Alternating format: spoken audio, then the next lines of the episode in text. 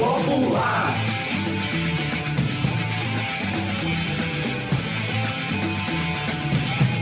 Estúdio Popular. Boa tarde, ouvintes da UESB FM. Eu sou o Alexandre Xandó. Eu sou o Luciano Souza. Eu sou Larice Ribeiro. E aqui é Cláudio Félix. E está entrando no ar o programa Estúdio Popular. A voz das trabalhadoras e trabalhadores nas ondas da UESB FM. Estúdio Popular. Boa tarde, ouvintes do programa Estúdio Popular. A voz dos trabalhadores, das trabalhadoras e da juventude nas ondas da UESB FM. Estamos no nosso 59 programa. São 59 tardes de segunda-feira, iniciando a sua semana com muita informação, reflexão e crítica social sobre o mundo em que vivemos. Boa tarde, meu querido professor Cláudio Félix. Boa tarde, Xandó. Boa tarde, ouvintes. Um abraço para Lara, que hoje não pode estar com a gente. Nessa tarde, segunda-feira, em que a gente está aí, como falou Xandó, na nossa 59 edição. E querendo aqui mandar abraços carinhosos e distantes para minha querida amiga Vanusa, lá no Cafezal, que sempre nos escuta. Pessoal aí, o Julierme, que é um professor da geografia, ouvinte assíduo nosso, o nosso trabalho. Um abração para todos nessa luta. E Cláudio, é sempre bom mandar esse alô. Também tem uma grande amiga, colega de trabalho, a professora Luzi, que sempre nos acompanha, minha colega na UNEB de Brumada, ela está sempre aqui nos ouvindo e dando aquele feedback. Um beijão, Luzi. A sua audiência, assim como a de todo mundo que nos acompanha, é sempre muito importante. E além disso, hoje eu vou mandar também um alô especial para os trabalhadores da prefeitura, os servidores municipais que estão na linha de frente das ações do Covid. Nós temos uma série de recomendações, de determinações do poder público de limitação do trânsito das pessoas, de fechamento do comércio, da utilização de máscara. Nós sabemos que isso é um trabalho que é muito complicado, porque atinge diretamente a liberdade das pessoas nem todo mundo entende que isso é para o nosso bem.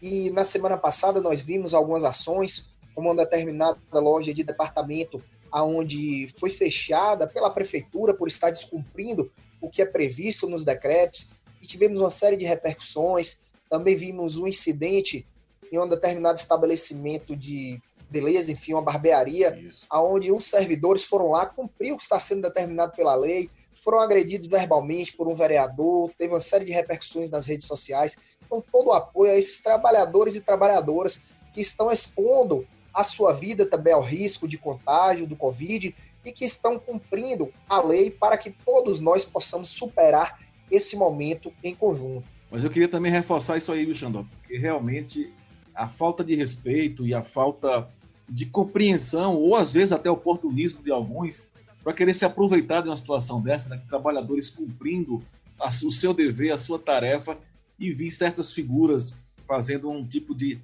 de até de agitação e de autopromoção. Isso é um absurdo, a gente não pode permitir. Né, que são trabalhadores, a gente está aqui para apoiar os trabalhadores né, no seu ofício, sobretudo nesse momento tão difícil que a gente está enfrentando, não é isso?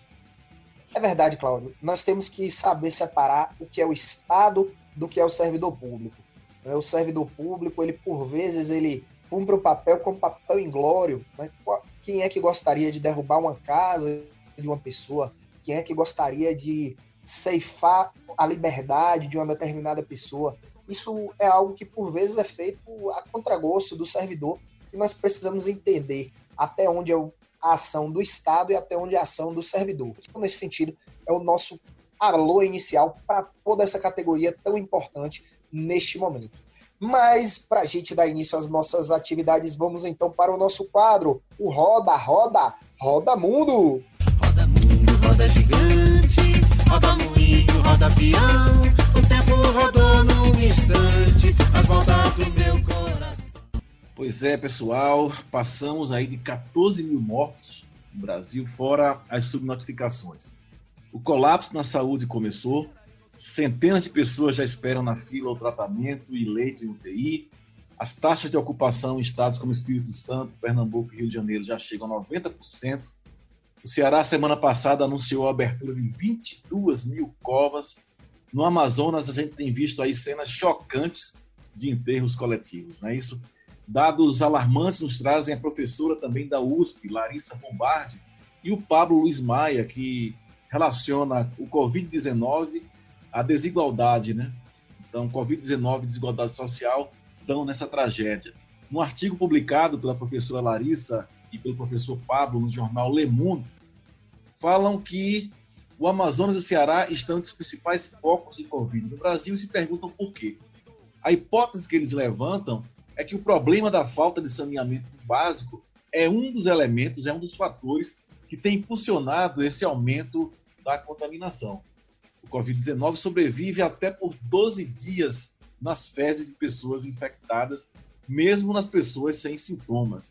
Claro, porque tem um, uma frase, uma palavra de ordem que é utilizada geralmente pelos trabalhadores dos sistemas de água e esgoto, aqui na Bahia pela turma do SINDAI, o Sindicato dos Trabalhadores de Água e Esgoto, da Embasa, eles costumam dizer o seguinte: aonde escorre esgoto, exala racismo. Isso porque os dados nos mostram que a maioria das casas que não tem acesso ao saneamento básico e água encanada são da população negra, certo? Uhum. Então também é importante associar essa questão da renda básica, da situação social das pessoas com os dados raciais. Aqui no Brasil, nós já temos os dados de que um para cada três infectados do corona são negros. E um para cada quatro mortos do corona são negros. Então, é, é um dado né, que está se colocando aí que ele tende a aumentar, porque inicialmente os casos de corona vieram das classes mais altas, que fizeram as viagens internacionais, e com a interiorização e com a periferização do corona, vai chegar cada vez às classes mais baixas e principalmente a população negra. É muito grave isso aí, né? E na última semana, veja só, o ex-ministro da Saúde do governo Dilma, o Arthur Quioro, alertou que a crise brasileira está se agravando também, obviamente, por conta da irresponsabilidade de Bolsonaro. Esse genocida que ocupa a presidência, ele atua como se fosse um vírus. Né? Em meio ao colapso, ele tem promovido, continua né, promovendo aglomerações, fomentando mortes, sobre as quais, sobre essas mortes, ele debocha.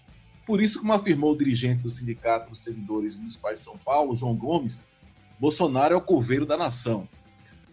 E a gente pensando ainda sobre essa crise, que é além de ser uma crise de saúde, uma crise econômica, nós temos ainda a crise política como marca maior do que a gente está vendo agora. Então, Bolsonaro, a gente está acompanhando esses últimos dias, ele tem jogado com a ameaça de caos para arrastar o exército e se aproveitando de uma oposição fraca e pela dificuldade da própria esquerda, dos próprios movimentos sociais, de fazer atos de rua, ele está seguindo na sua escalada com seu discurso cada vez mais fascista, cada vez mais eugenista, ao afirmar a necessidade do fim do isolamento social geral. Em meio à pandemia, no mês passado, o ministro da Saúde, o Mandetta, foi afastado. O pedi, é, pediu né, para a, a saída de um, acordo com, com Bolsonaro. E agora assumiu lá o, o Taish, né, o Nelson Taish, e nessa sexta-feira dia 15 de maio, com menos de um mês de empossado, agora ex-ministro da Saúde, o Nelson Tash, pediu demissão diante de um governante que chama para si o seu slogan de campanha total agora. Né? Então, o Bolsonaro está dizendo o seguinte, que ele quer governar acima de tudo e de todos. Portanto, essa patifaria, essa forma doentia, mas muito bem calculada para governar, precisa da reação das instituições, da grande mídia, que está repleta de golpistas aí, né? E que apostaram alto no impeachment e na derrubada da presidente Dilma, que foi afastada sem crime de responsabilidade. A gente vê também a cara do ministro é, do Supremo Tribunal Federal, o Dias Toffoli, que parece assim que está lustrando as ferraduras que o cavalo do governo estão dando na sua cara, né, na cara também do STF. Além da cara de menininho assustado lá do presidente da Câmara dos Deputados, Rodrigo Maia, que com mais de 200 pedidos de abertura abertura do impeachment, ele evita qualquer possibilidade de uma, de uma mudança mais, é, mais profunda para barrar toda essa forma destruidora que o governo está fazendo. Portanto, em meio a essas dificuldades, o grito do governo Bolsonaro ecoa de alguma forma, mas os limites de isolamento social impedem que se tenha uma análise mais, mais precisa do quanto a raiva da população e os índices de rejeição do governo, que chega aí a 41%, se faria materializado nas ruas. Mas tem uma certa reação aí, Xandó. A, Gaviões da Fiel bloqueou atos de fascistas em São Paulo no último dia 9. Juristas e advogados realizaram ato em defesa da democracia e contra o negacionismo da pandemia em frente ao STF no dia 14 de maio, gritando inclusive fora Bolsonaro, além também de uma agenda interessante que aconteceu no dia 15 de maio, que foi o ato de estudantes da Uni né, em relação a, ao adiamento do Enem. Então, o pessoal da Uni, da UBS, esteve lá para lutar, solicitando o adiamento do Enem. E os movimentos se organizam, a CUT e outras centrais se articulam, partidos de esquerda tentam se acertar, e discussões sobre a necessidade da reforma do Estado, que passam, por exemplo, pela revogação de todas as medidas de Temer e Bolsonaro, renegociação das dívidas, reforma militar, reforma agrária, começa a aparecer aí novamente no debate. Então, gente, é muita luta aí, muita batalha que nos espera, mas precisamos nos manter firmes, nos preparando, pressionando e ocupando espaço nas redes sociais, nas janelas e também fazer o combate nas ruas, como tem feito muitos movimentos e organizações. É, Cláudio, não é nada fácil o momento em que estamos vivendo. Enquanto tem gente que está batendo palma para isso, nós temos realmente que nos preocupar, porque uma crise de tamanho paradoxo a qual vivemos, e nós já temos a mudança de dois ministros da saúde, sendo que não alcançamos sequer ainda o pico da pandemia, isso tudo tem impacto diretamente na vida da população. E só para fazer um paralelo, vale lembrar também que aqui em Vitória da Conquista, o prefeito Erze Guzmão, ele trocou em três anos e meio, ele trocou por seis vezes o secretário de saúde. É. Né? Então, Bolsonaro em um ano e meio já trocou pela terceira vez. Vamos ver aí quem, quem vai ser o recordista. Né? E fica então essa reflexão para a população né, de que não podemos apostar na lógica do quanto pior, melhor, porque isso, em verdade, é algo que só vai prejudicar a todos nós, mas também não podemos aceitar um discurso raso que tem sido colocado, que é deixa o homem trabalhar, temos que torcer para que tudo que ele planeja dê certo. Não, porque o que o governo tem planejado é justamente a destruição, o genocídio, realmente, acho que essa é a palavra, da nossa população.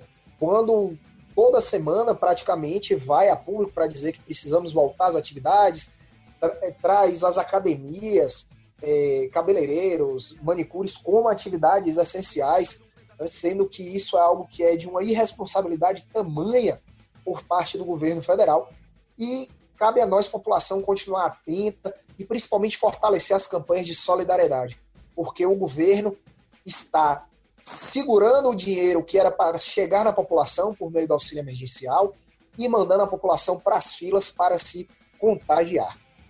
E em falar em resistência, Xandó, nós acompanhamos aí né, tanto a garotada, a juventude é, em frente ao MEC resistindo e lutando pelo adiamento do Enem, mas também temos campanhas do pessoal da Comissão Pastoral da Terra.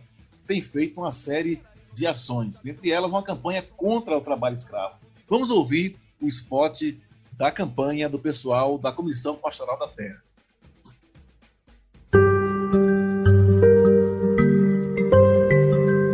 Comissão Pastoral da Terra informa. Após 132 anos da Lei Áurea, a prática do trabalho escravo ainda persiste no Brasil. As vítimas são jovens, adultos, homens, mulheres e crianças. O trabalho escravo é crime previsto no artigo 149 do Código Penal Brasileiro. Denuncie. Campanha de olho aberto para não virar escravo.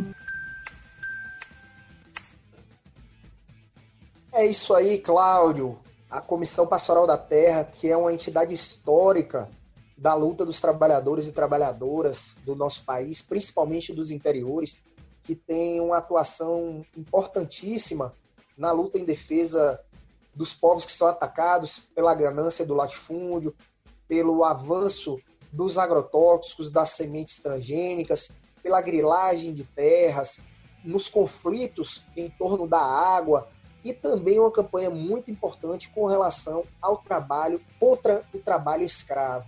Então, a Comissão Pastoral da Terra desenvolve esse trabalho há muitos anos tem um caderno também importante, que é o caderno dos conflitos do campo, que não existe, inclusive, um dado oficial no Brasil de, que traz referência a quantas pessoas são ameaçadas, assassinadas ou que há tentativas de homicídio no campo brasileiro em decorrência da, de conflitos agrários. E nós devemos isso, enquanto sociedade, ao grande trabalho que é desenvolvido pela Comissão Pastoral da Terra. E neste mês, eh, associando com o 13 de maio, que é o dia da dita abolição da escravidão no Brasil, a Comissão Pastoral da Terra trabalha sempre durante a semana com a intensificação das atividades de combate ao trabalho escravo. Tem muita gente que não sabe, mas ainda existem pessoas que trabalham em condições análogas à escravidão no Brasil. Pessoas que são convidadas ou convocadas a trabalhar em determinados estabelecimentos, tanto urbanos quanto rurais, e que, quando se dão conta, elas só podem comprar nas mãos do proprietário daquele espaço, elas têm que pagar um aluguel exorbitante e acabam não conseguindo se libertar somente para pagar as despesas e configurando o que se chama de escravidão moderna. Então, a Comissão Pastoral da Terra faz esse trabalho de uma forma muito importante. Aqui na nossa região, meu querido Cláudio, alguns municípios são recordistas em trabalho escravo, a exemplo do município de Barra do Choça, Anagé e Itambé. São municípios que sempre têm é, descobertos focos de trabalho escravo. Aqui em Vitória da Conquista também já tivemos alguns, essencialmente nas lavouras de café.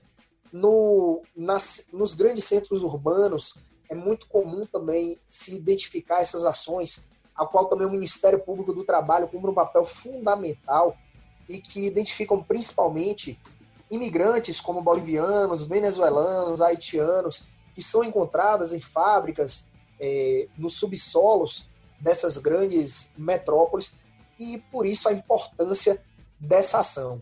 Então, para quem souber, tiver desconfiança de que existe alguma ação dessa de trabalho escravo né, na sua região, próximo a você, você deve buscar aí os telefones ou o contato via internet do Ministério Público do Trabalho ou da Comissão Pastoral da Terra, de onde seja mais próximo aí da sua cidade. Como nós, a USBFM, ela tem um alcance muito grande, nós não vamos dar um contato específico, porque cada uma dessas cidades vai ter o seu contato. Isso aí. Então vamos ouvir mais um spot de alerta do pessoal do CP, da CPT em relação ao trabalho escravo. Comissão Pastoral da Terra informa. Em 13 de maio de 1888, a princesa Isabel assinou a Lei Áurea, que aboliu a escravidão brasileira. Mas isso não impediu a continuidade do trabalho escravo. Muitas pessoas ainda praticam esse crime para acumular riquezas. Campanha de olho aberto para não virar escravo. Estúdio Popular.